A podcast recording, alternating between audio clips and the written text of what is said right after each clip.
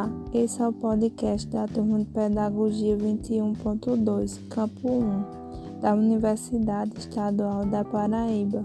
Me chamo Clarice Figueiredo e nesse episódio vou expor o seguinte tema: Educação em Platão, 428 a 347 a.C.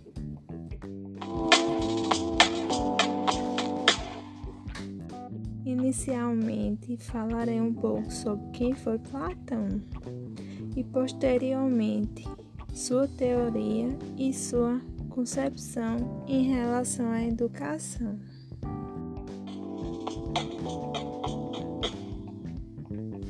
Quem foi Platão?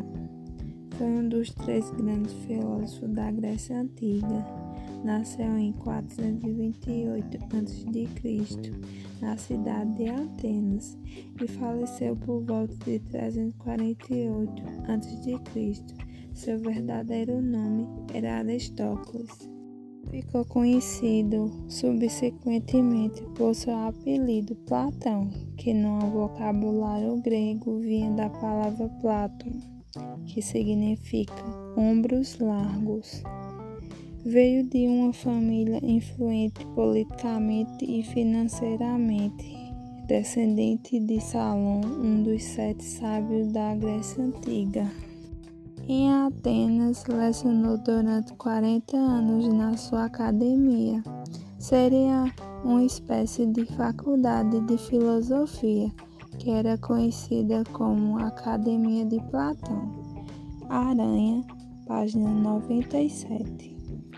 Qual era sua principal teoria? Platão desenvolveu a teoria da metafísica idealista, que colocava o mundo das ideias ou de uma instância superior inteligível, o que não seria acessado pelo sentido do corpo, mas somente pelo raciocínio, e lá estaria todo o seu conhecimento verdadeiro pois tinha como objetivo a formação do ser humano virtuoso, ou em outras palavras, a busca da excelência humana. Aranha, página 99. Agora eu vou expor um pouco sua concepção em relação às suas teorias de acordo com a sua obra, A República. Para compreender a proposta inicial da sua metodologia em relação à educação, devemos associá-la à política, de acordo com a obra A República. Na sua teoria, achava-se necessária a relação de educação com o Estado, que se distinguia com a composição das polis, que para Platão era dividida em três classes, que seriam elas governantes, os guardiões auxiliares e a classe produtora, como nos mostra a seguir o fragmento de Aranha, página 99 a 100.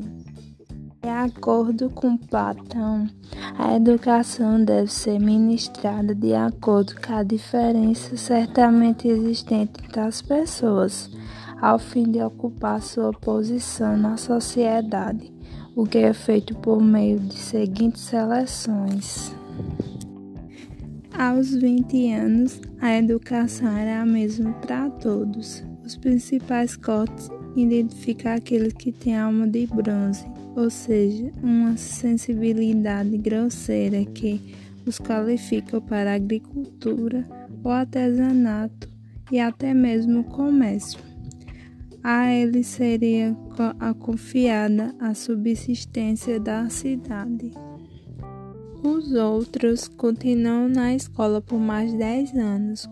Com o segundo corte, aqueles que têm a coragem de guerreiro de alma de prata interrompem os estudos ao fim de constituir a guarda do Estado, como soldados encarregados da defesa da cidade.